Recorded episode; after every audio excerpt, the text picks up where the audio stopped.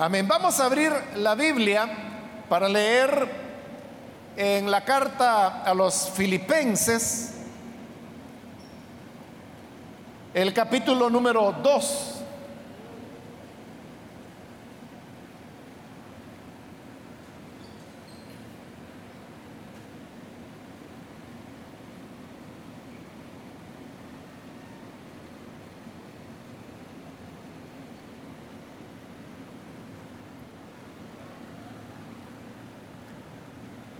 Dice la palabra de Dios en la carta a los filipenses capítulo 2, versículo 25 en adelante.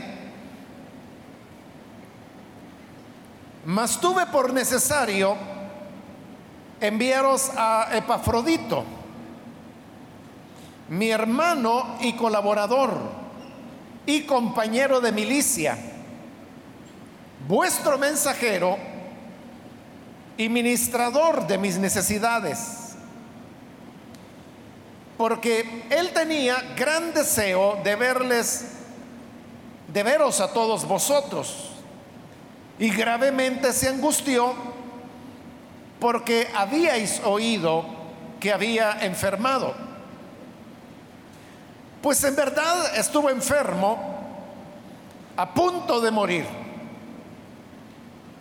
Dios tuvo misericordia de él. Y no solamente de él, sino también de mí, para que yo no tuviese tristeza sobre tristeza. Así que le envío con mayor solicitud para que al verle de nuevo os gocéis y yo esté con menos tristeza. Recibidle pues en el Señor con todo gozo y tened en estima a los que son como Él. Porque por la obra de Cristo estuvo próximo a la muerte, exponiendo su vida para suplir lo que faltaba en vuestro servicio por mí. Hasta ahí vamos a dejar la lectura. Pueden tomar sus asientos, por favor.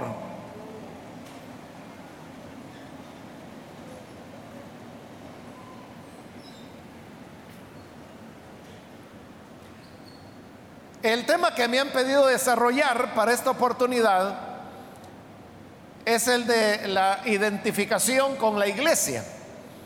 Es decir, la, la importancia de que cada uno de nosotros, como creyentes, podamos sentirnos parte de una iglesia, saber que pertenecemos a una iglesia y la lealtad que uno debe mostrar hacia la, iglesia, hacia la congregación. Porque no se trata solo de lealtad al Señor y fidelidad a Él, sino que también de traducir esa fidelidad y lealtad hacia el pueblo del Señor, hacia nuestros hermanos en Cristo. Cuando hablamos de iglesia, nos estamos refiriendo a lo que son las personas, el cuerpo de Cristo. Porque en el idioma español se utiliza la palabra iglesia para referirse al, recinto donde se reúnen los creyentes.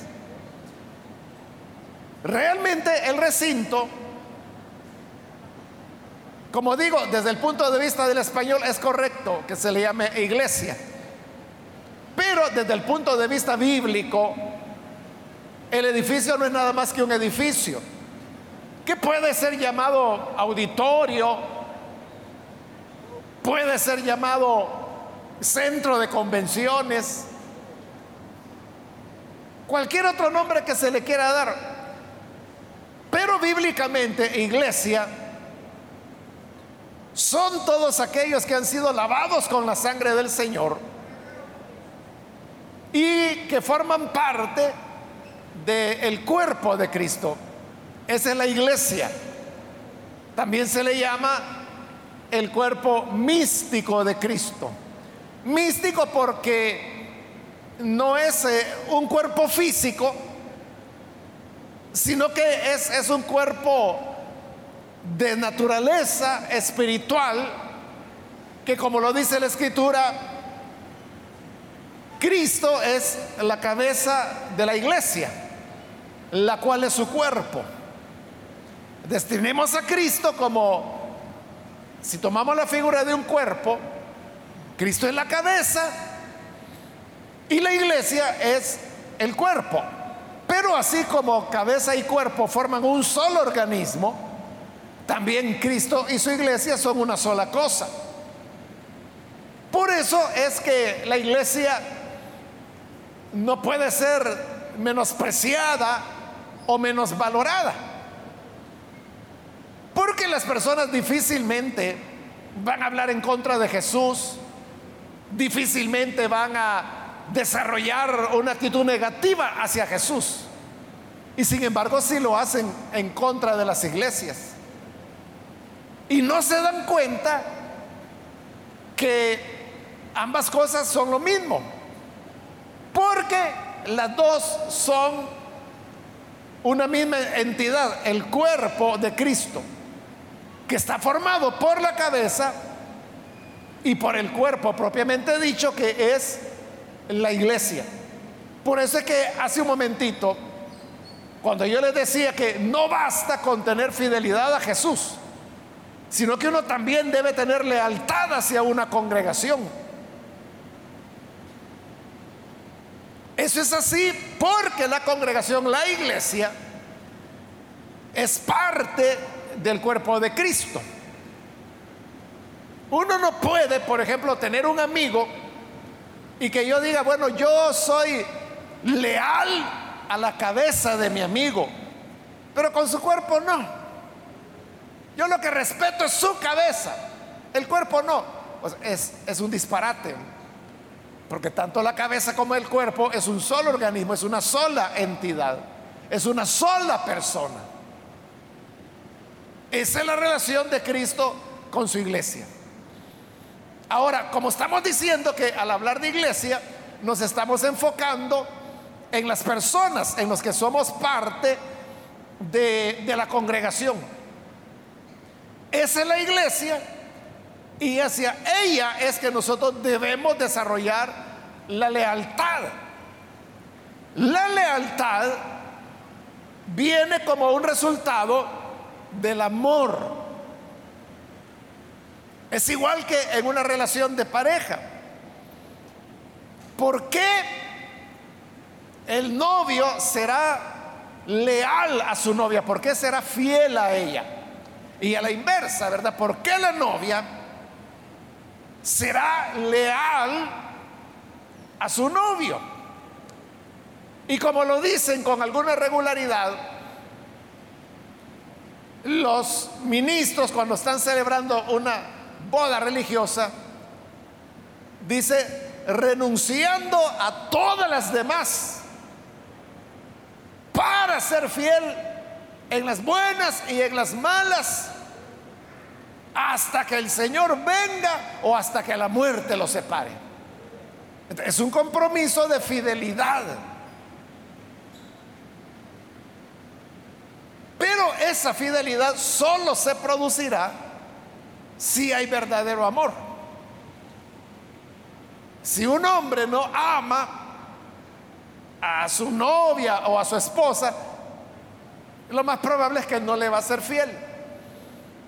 Y lo mismo pues una mujer que no ama a este hombre, lo más probable es que no le va a ser fiel. La base está en el amor. Si hablamos entonces de tener lealtad hacia una congregación, uno debe amar esa congregación. Y cuando hablamos de amar la congregación nos estamos refiriendo a las personas. Porque eso, hermanos, es lo que anhelamos y lo que valoramos de una iglesia. Probablemente, aunque tenemos cierta, cierto aprecio, cierta valoración por el edificio, por las sillas, por tantas cosas, por tantas horas que hemos compartido aquí juntos. Pero es difícil que una persona diga, ¿cómo me hace falta la silla de la iglesia? Es que cuando no voy a la iglesia, me hace falta la silla. O sea, nadie, nadie piensa de esa manera, ¿verdad? O, o nadie dice, ¿cuánta falta me hace ver las columnas de la iglesia? ¿O cuánta falta me hace ver las lámparas de la iglesia? En las noches me quedo pensando, si no pudo venir al culto, ahí estoy.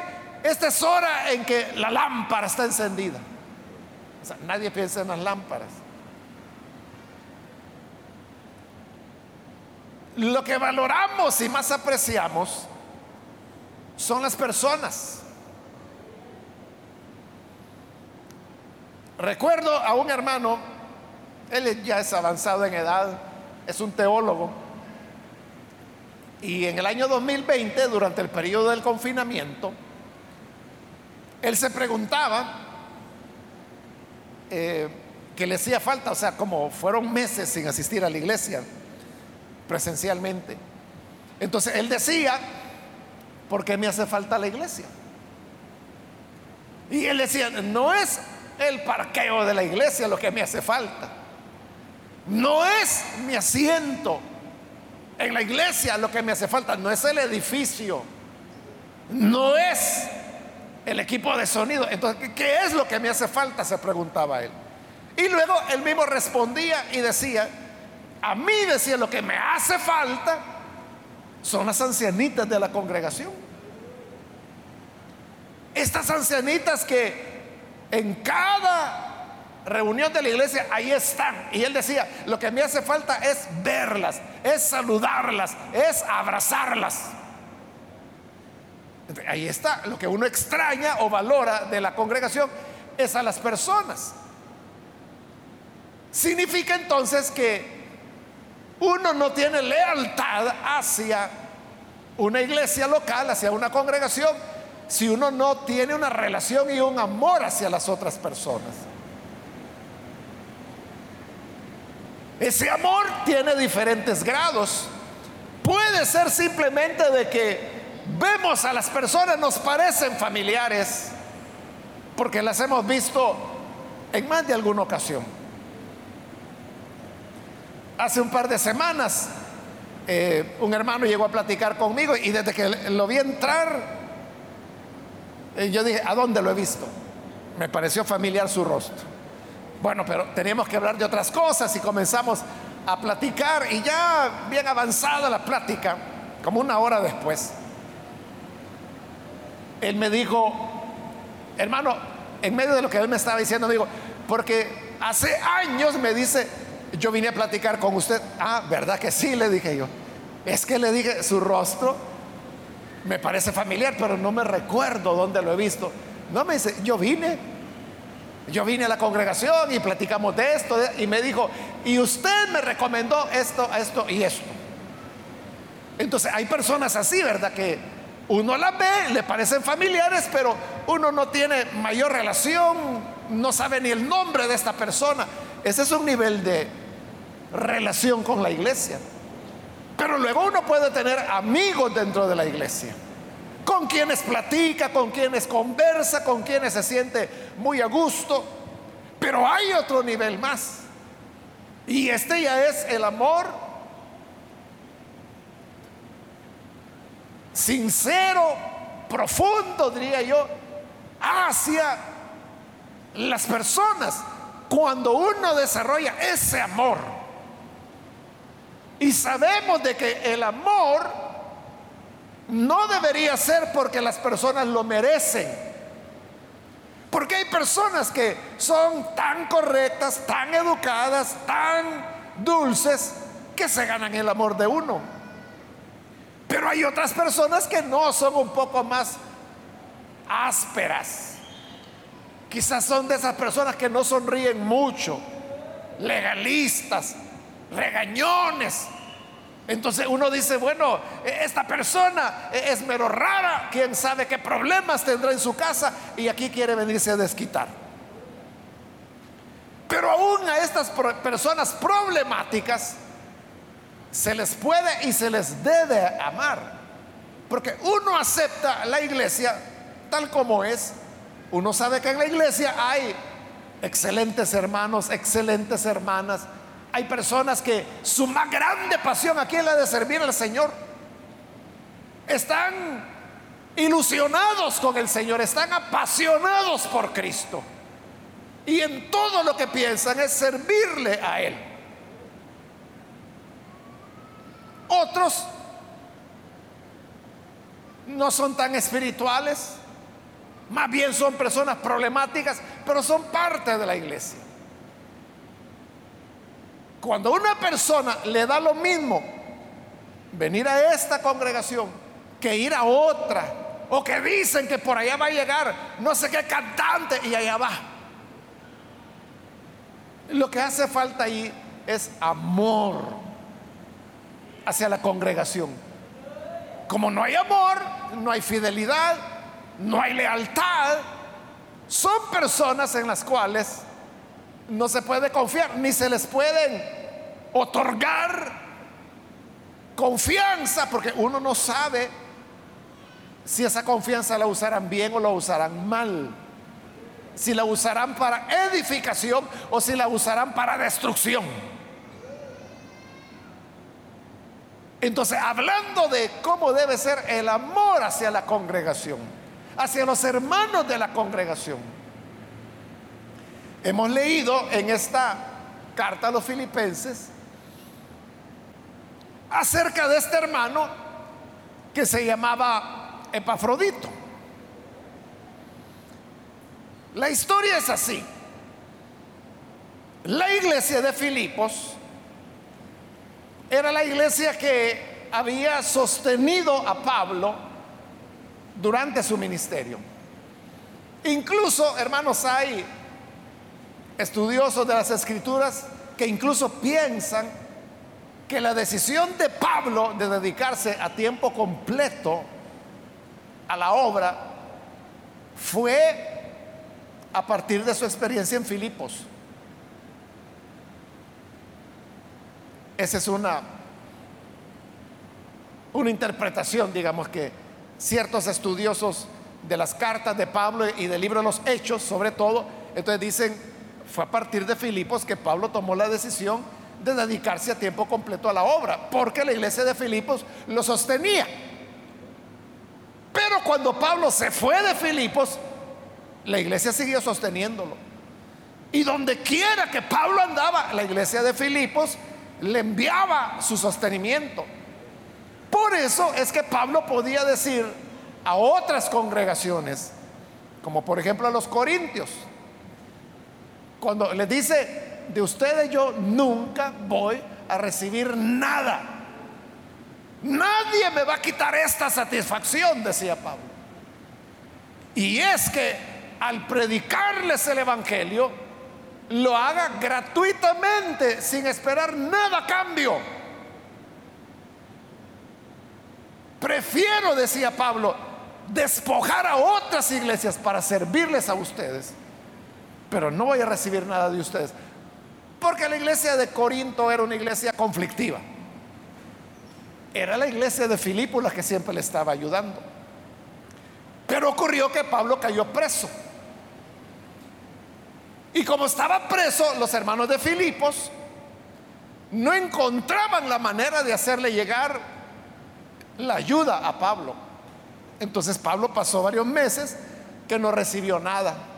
Por eso es que en esta carta Pablo dice que él había aprendido a estar lleno como estar vacío, a estar saciado como a tener hambre, a tener abundancia o a tener escasez. Por todo estoy enseñado, todo lo puedo en Cristo que me fortalece. Esas palabras, Pablo las decía por ese periodo de vacas flacas que vivió. Pero llegó un momento cuando los hermanos de Filipos lograron ubicarlo y dijeron, Pablo está preso. Se cree que estaba preso en Éfeso. Un encarcelamiento que el libro de los Hechos no lo relata. Entonces dijeron, enviémosle todo lo que le debemos. Entonces la iglesia de Filipos envió a Epafrodito, aquí es donde Epafrodito entra en escena. Epafrodito toma todo, todos esos meses de la ayuda de Pablo, se va a Éfeso, encuentra a Pablo.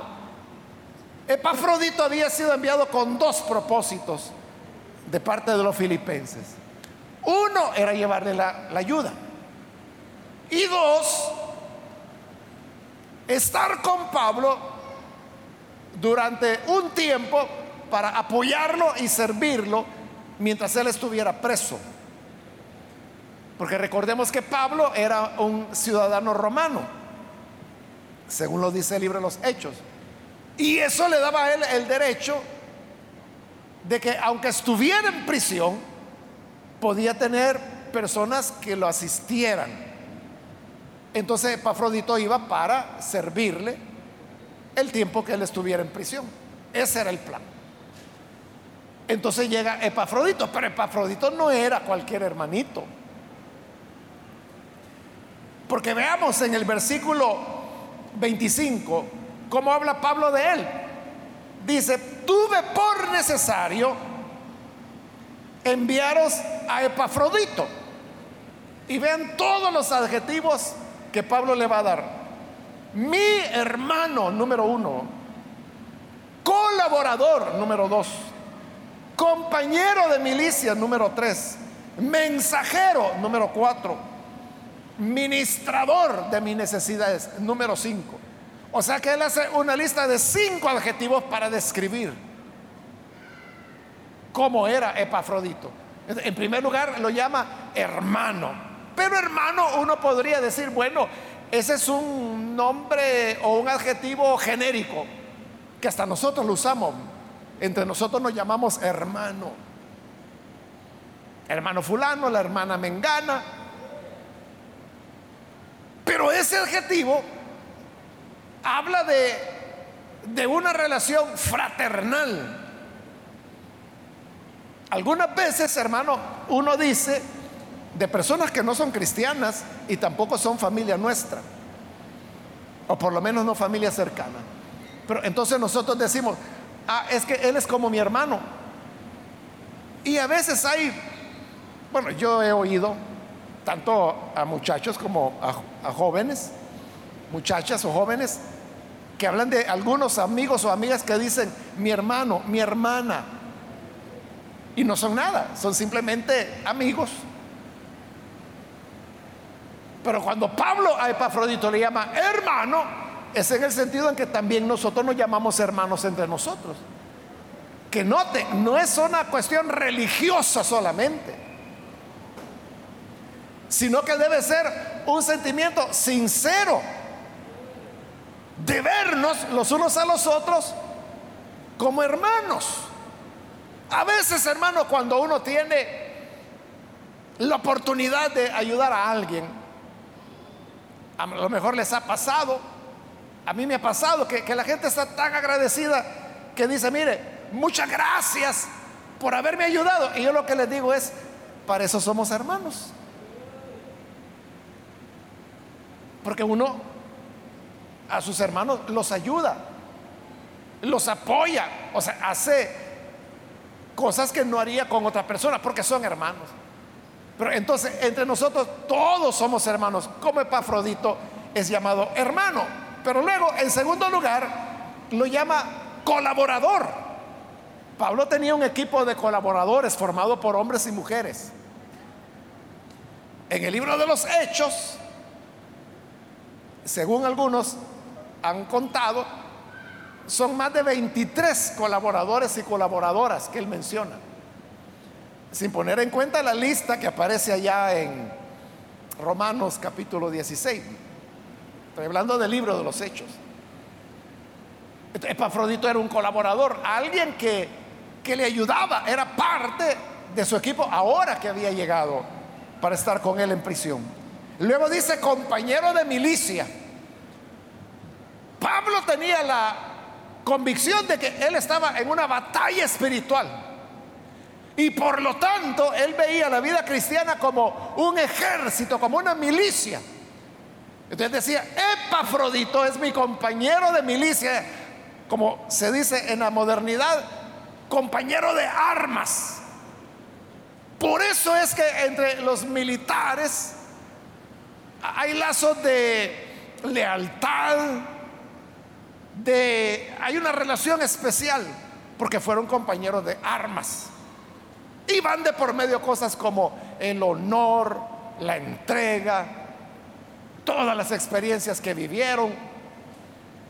Ya no se diga si hubo una guerra, ¿verdad? Donde se jugaron la vida lado a lado.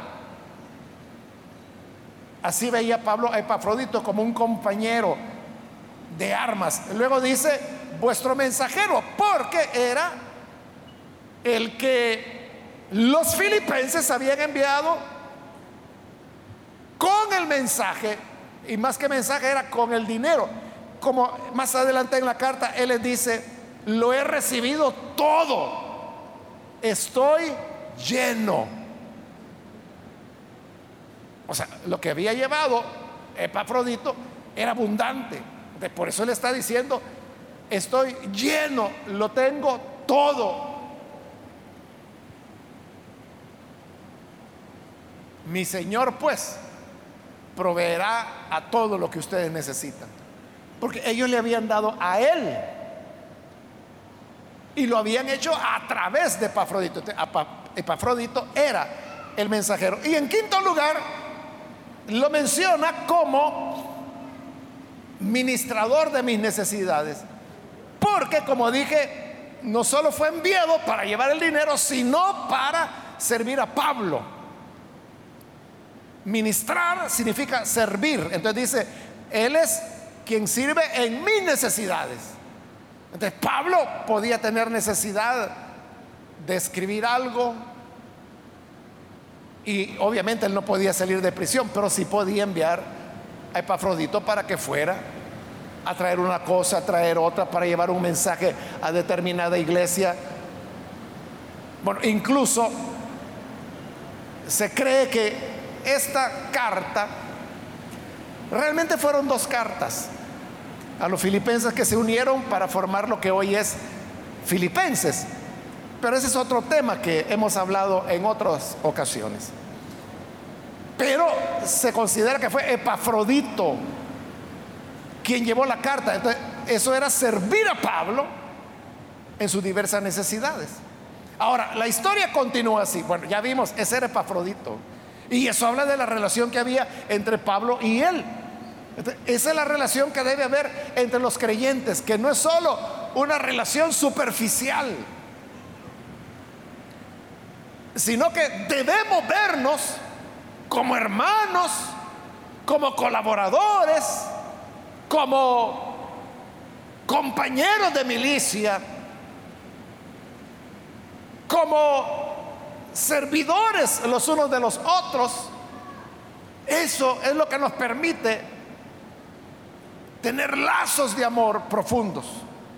Y si tenemos esos lazos profundos de amor, entonces vamos a ser leales a la congregación. Pero ¿qué pasó? Llega Epafrodito, le entrega la ayuda a Pablo, se queda con él y comienza a servirle se enferma Epafrodito. Y no fue una enfermedad cualquiera. Porque vean, dice versículo 27, pues en verdad estuvo enfermo y oigan, a punto de morir. Es decir, Epafrodito enfermó gravemente. Y dice Pablo, estuvo a punto de morir. No se murió porque el Señor tuvo misericordia de él. Recordemos que en esa época la medicina, ya había medicina, pero la medicina era muy, muy rudimentaria y era más una mezcla de conocimientos rudimentarios con supersticiones más que ciencia. Entonces las personas sobrevivían más que todo por la capacidad que el cuerpo humano tiene de recuperarse él solo frente a virus, bacterias, cualquier cosa, ¿verdad? Que, ya existían, muchas enfermedades habían en la época. Entonces, pero Epafrodito logró. Estuvo casi a punto de morir, pero logró recuperarse. Pero los hermanos en Filipos le llegó la noticia que Epafrodito había enfermado y que estaba muy grave. Entonces, la congregación en Filipos se afligieron mucho. ¿Por qué? Porque amaban a Epafrodito. Ahí está el punto, hermanos. De que pueda ser que nosotros oigamos que enfermó la hermana fulana o el hermano fulano y decimos, bueno, vamos a orar para que el Señor lo ayude. Y ni oran al final, ¿verdad? La familia dice, mire, fíjese que está enfermo mi papá o mi mamá, quien sea que ha enfermado. Amén, hermanita, confiemos en Dios. Vamos a orar. Y es mentira, no oran. Bueno, y en el caso que lo hicieran, oran, pero hasta ahí llega como que cumplí mi tarea, cumplí mi, mi deber de orar, ya estuvo. Pero en el caso de los Filipos, sin duda ellos oraron por Epafrodito, pero comenzaron a desarrollar una preocupación, una ansiedad, en la cual se preguntaban, ¿qué va a pasar? ¿Y si fallece? ¿Cómo podemos ayudarle? Pero eran realmente entre Éfeso y Filipos no era una gran distancia, pero en la época no era tan fácil ir de un lugar a otro porque se caminaba a pie. Pero aquí viene el punto. Epafrodito comienza a recuperarse. Y cuando él ya está saliendo de su enfermedad, se entera de que los hermanos allá de la iglesia en Filipos ahora están preocupados por él porque se habían enterado que había estado muy grave, muy enfermo. Pero, miren qué cosa. Epafrodito era el que estaba convaleciendo, se estaba recuperando. Pero él no está preocupado por él ni por su salud. Está preocupado porque la congregación está preocupada por él, por su enfermedad. Es al revés la cosa. Allí dice en el versículo 20, porque él tenía gran deseo de verlos, de veros a todos vosotros. Y gravemente, oigan esto, gravemente se angustió porque había oído, porque habíais oído que había enfermado. ¿Qué fue lo que angustió a Epafrodito? Saber que la congregación se había enterado que él había estado enfermo, apenas estaba recuperando. Pero le preocupaba no si se iba a recuperar o no, si iba a llegar a estar bien del todo o no. Lo que le preocupaba, los hermanos están afligidos por mí. Eso es igual, hermanos, en algunos casos. Hay personas, por ejemplo, que se enferman y dicen,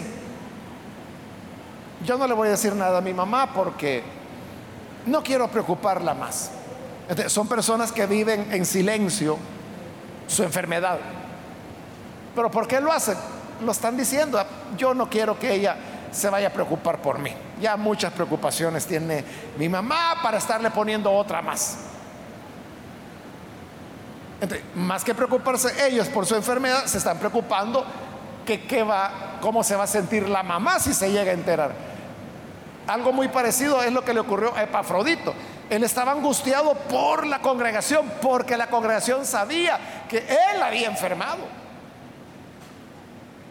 Y entonces, él lo que quería era ir a verlos, ir a, Filipos y decirle, hermanos,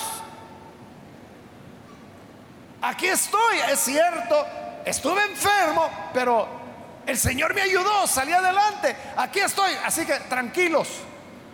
Pero entonces vean, ese es amor. Ese es verdadero amor. De una congregación, hermanos, que estaba en vilo porque un miembro de ellos, que era Epafrodito, había enfermado.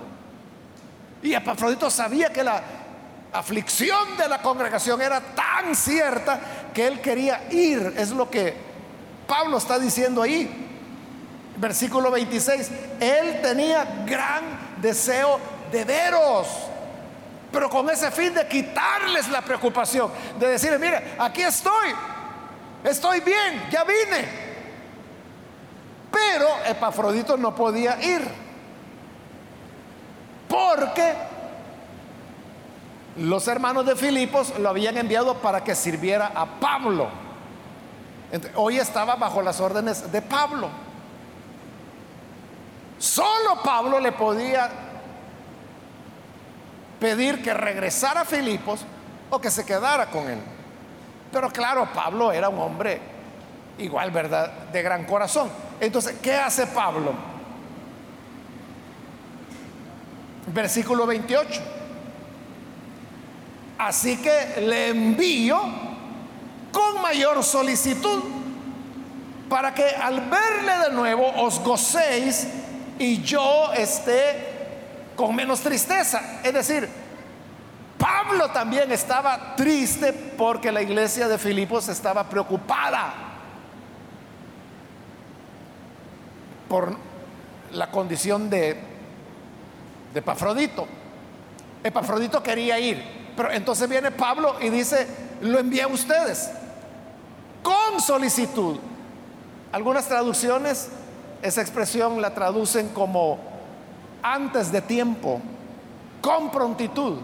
Es decir, ya Pablo, Pablo sabía que Epafrodito había venido para atenderlo a él, probablemente mientras estuviera preso, lo cual podía ser meses o años. Pero dice Pablo, mejor lo voy a enviar. Mejor yo aquí, yo veo cómo me arreglo, yo veo aquí cómo salgo adelante, pero que vaya para que los filipenses estén tranquilos. Entonces dice con solicitud, o como traducen otras versiones, antes de tiempo lo envió de regreso. Le dijo, mira, vete y ve de regreso. Y por eso se cree que Epafrodito fue el que llevó la carta hacia los filipenses. Y les dice en el 29, recibidle pues en el Señor con todo gozo y tened en estima a los que son como Él, porque por la obra de Cristo estuvo próximo a la muerte. O sea, ¿por qué enfermó Epafrodito? Porque fue a ver a Pablo. Si él se hubiera quedado en Filipos, no le hubiera pasado nada. Hoy Pablo está reconociendo eso. Y dice, él estuvo próximo a la muerte por la obra de Cristo, por venir a ayudarme exponiendo así su vida para suplir lo que faltaba en vuestro servicio por mí. O sea, lo que aquello en lo que ustedes querían ayudarme, él lo hizo posible. Entonces, aprecienlo, recibanlo con alegría y ahí va de regreso. Cuando uno piensa, hermanos, en este episodio y en cómo la congregación se preocupaba hasta la aflicción, hasta la tristeza. Y Epafrodito, por su lado, se afligía hasta el punto de que, aunque él estaba agonizando, no estaba preocupado por morir, estaba preocupado por la congregación. Eso es tener amor por la congregación. Y quien tiene ese amor será leal, será fiel servirá a los demás. Uno puede tener una relación superficial con la iglesia. Muchos tienen solo una relación superficial. Para ellos la iglesia es algo donde hay que ir. Algunos lo hacen en un sentido religioso. Todos los domingos van a la iglesia. Están ahí un par de horas, salen y llevan su vida normal. pero están las personas que aman la congregación. Ese es el tipo de creyente que Pablo dice, estos sí que valen la pena. Estos hay que valorarlos. Aquí la gran pregunta sería, ¿qué es la iglesia para ti? ¿Qué significa para ti la congregación? ¿La amas? ¿Te hace falta? ¿O vienes porque, ni modo, llegaron a invitarme? No pude irme antes, me agarraron y ni modo, tuve que venir. Pero quiera Dios de que nosotros podamos ser de esos creyentes ejemplares como Epafrodito y amemos la iglesia del Señor, que nos identifiquemos con la iglesia del Señor, porque la iglesia es el cuerpo de Cristo, es una parte de Cristo. Amén.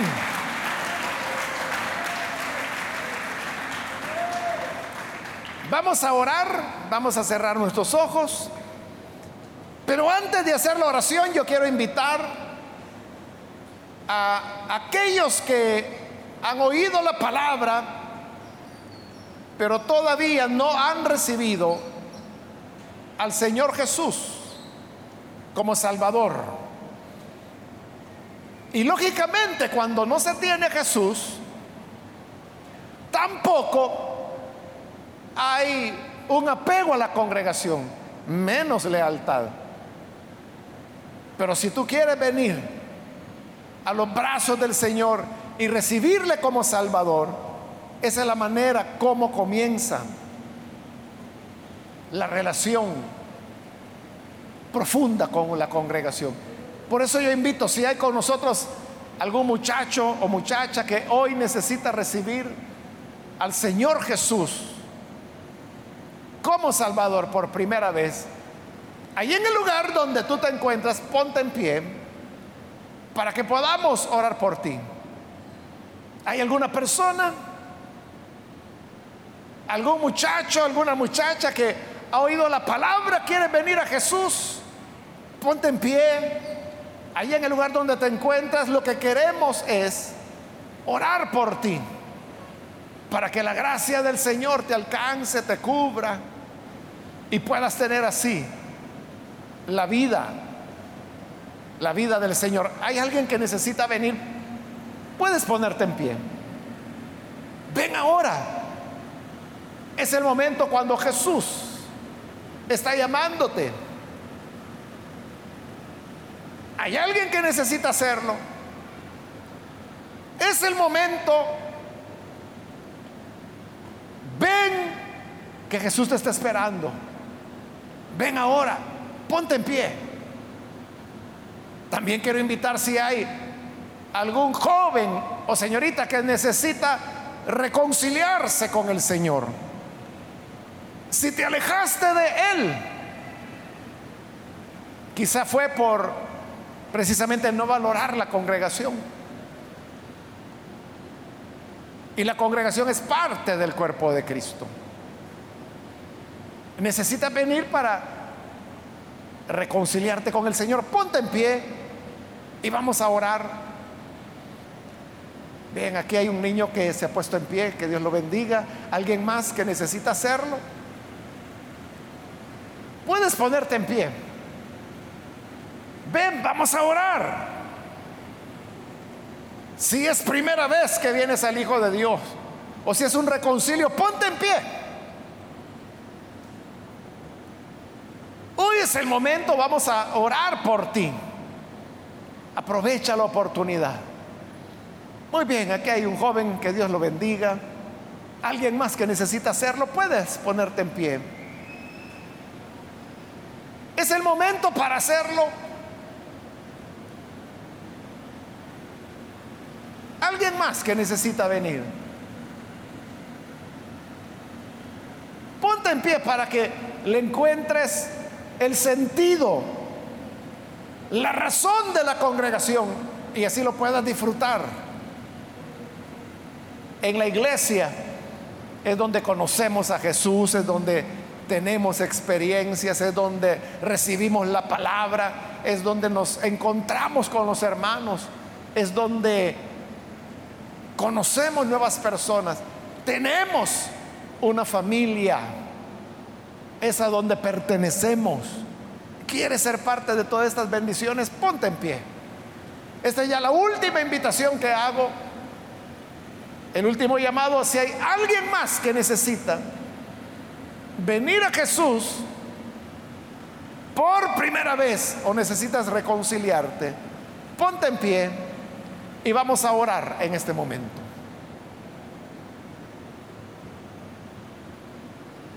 Hagamos la oración entonces por estas personas que se han puesto en pie.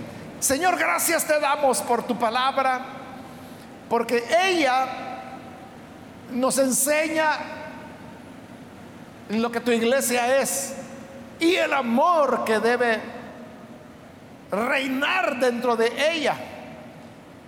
Te pedimos por aquellos que están creyendo en ti, tanto en este lugar como a través de televisión, de radio o de internet. Cámbiales, produce en ellos el nuevo nacimiento, bautízalos dentro del cuerpo, para que así, Señor, lleguen a ser parte de la iglesia y de esta manera podamos, Señor, amarnos, relacionarnos, animarnos, exhortarnos, desearnos y desearnos el bien los unos a los otros. Para gloria de tu nombre lo rogamos por Jesús nuestro Señor. Amén.